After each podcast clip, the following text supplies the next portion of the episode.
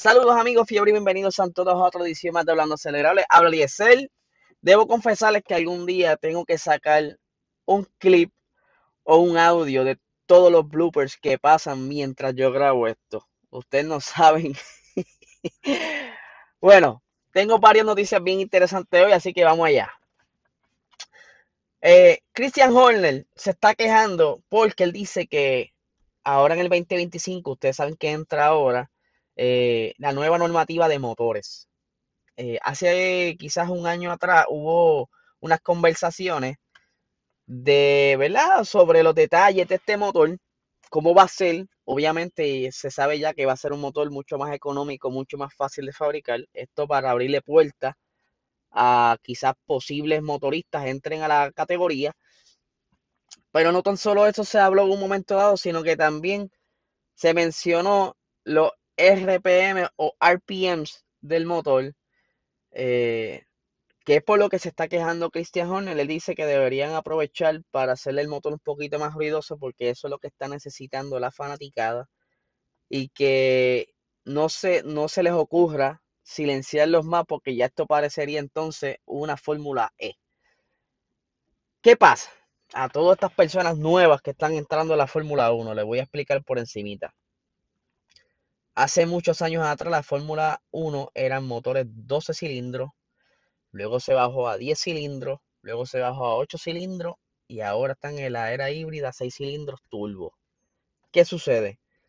Antes los motores eran súper más ruidosos y ese toque peculiar eh, era un sonido fino, porque mientras más RPM suena más duro pero fino. Eh, y eso era lo que quizás atraía a cierto público de, los fanáticos, porque ese sonido era único. Aunque ahora sí se escucha un poquito, de verdad que no, no se compara a, esos tiempos de antes. Eh, yo no he vuelto a ver alguna otra conversación sobre si van a seguir en pie el que suben los RPMs en estos motores que pues, se pudieran hacer un poquito más ruidosos y volver quizás a ese toque que muchas personas quieren. Pero eso es cuestión de esperar. Eh, todavía queda mucho. Eh, quizás por conversaciones sobre mesas, reuniones, eh, de, esta, de este tipo de reunión que toman decisiones si, si, si va o no va. Todavía queda mucho para el 2025, aunque ya obviamente esta regulación se aguantó porque iba a entrar la hora de la mano de la regulación aerodinámica este año, el 2021, pero por la situación del COVID, pues se, se atrasó, por lo menos la parte aerodinámica, un año, y los motores la aguantaron dos años, casi tres años más, eh, lo que favoreció a Red Bull, ya sabemos esa parte, pero sí, hace falta que, que hagan, que aprovechen, ¿sabes? Si tienes tiempo ahora para pensar qué es lo que piden los fanáticos, hagan encuestas, este, escúchenlo, porque ustedes pueden seguir por la misma filosofía de quizá eh, un motor más ecoamigable,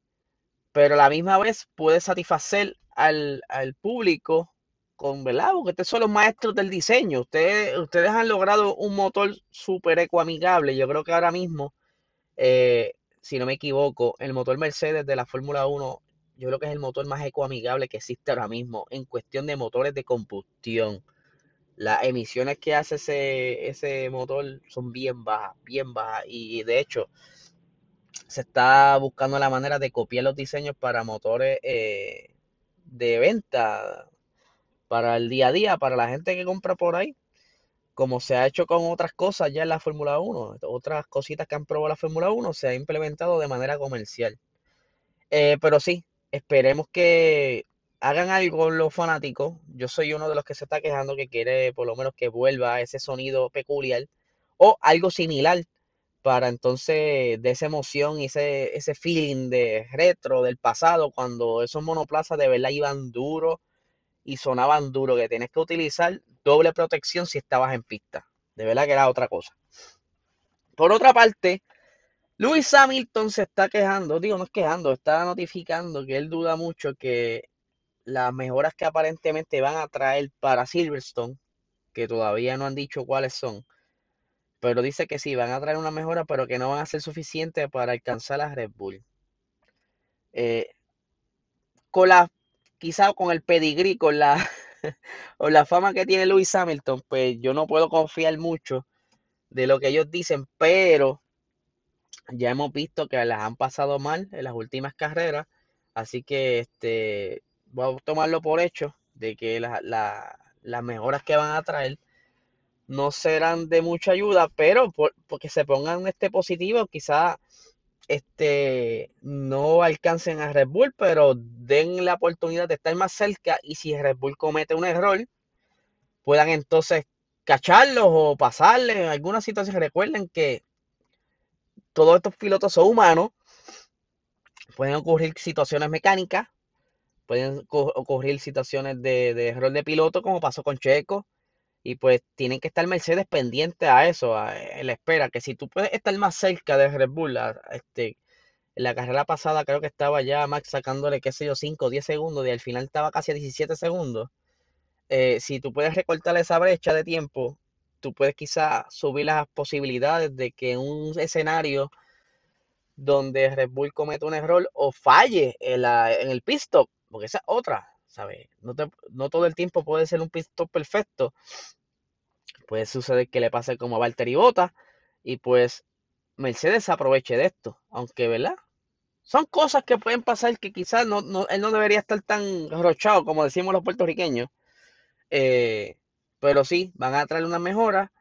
Eh, les conviene que las mejoras los ayuden por lo menos a batallar bastante esa victoria, ya que Silverstone es la carrera de el home race de Lewis Hamilton y de Mercedes, así que deberían hacer lo mejor posible porque por lo menos den una batalla para que su fanaticada pues se vaya por lo menos satisfecha de que por lo menos tienen la batalla. Y para finalizar, lamentablemente salió la noticia oficialmente esta mañana de que el, el Gran Premio de Australia en Melbourne no se va a dar, ya que el gobierno decidió cancelar la carrera no tan solo de Fórmula 1, sino también la de MotoGP por cuestión de, del COVID. Pero la, ustedes dicen, che, pero es que acá nosotros ya no estamos utilizando mascarillas. Se lo he dicho muchas veces, en, muchas partes de Europa eh, hay otras cepas, o, otras mutaciones del virus y han tenido que volver a hacer lockdown o un cierre parcial o algún tipo de acción para protegerse y eso es lo que está ocurriendo ahora mismo en Australia, que está la, la cepa delta, ¿verdad? que está por ahí eh, rondando. Y ellos quieren este, protegerse porque aparentemente en Australia hubo un brote feo en algún momento dado de, de toda esta pandemia y no quieren volver a pasar por eso. Yo creo que es también prevención. Eh, porque ustedes saben que cuando se, hay un lockdown o un cierre parcial, muchos comercios se afectan y en efecto dominó, esto afecta a la economía, etcétera, etcétera, y eso es lo que ellos están evitando de una manera u otra, el mantener quizás eh, la situación controlada para entonces no, no, lamentarse. Eh, obviamente, eh, el CEO de la Fórmula 1, Stefano, él quería un, calendario de 23 carreras. Yo me atrevo a apostar que no va a tardar mucho que estén anunciando quizás una carrera, una carrera doble en algún punto, no sé, quizás eh, repitan Silverstone como pasó una vez o eh, tengan ya una carrera de backup porque yo creo que ya esto es cuestión de contrato eh, por las televisoras. El año pasado no pudieron quizás eh, cumplirlo, por lo menos las televisoras entendieron por la situación que había del COVID, pero ya para este año, como está la cosita, ¿verdad? Ya, ya saben manejarlo y qué sé yo, ellos esperan que esas 23 carreras se den para cumplir entonces con los contratos de retransmisión en las diferentes televisoras del mundo.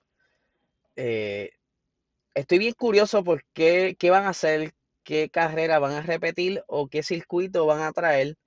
Eh, yo, yo me imagino que lo que van a hacer un double header, como hicieron ahora en Austria, eh, ya lo estarán anunciando. Esto, esto es cuestión de tiempo. Puede ser entre hoy o esta misma semana que nos digan, mira, este, eh, pues, para reemplazar lo que fue el Gran Premio de Australia, eh, corrimos esta fecha para poder repetir tal Gran Premio o, no sé, por fin puedan ir a Vietnam. Ojalá, porque ese trazado es nuevo y todavía no lo han corrido.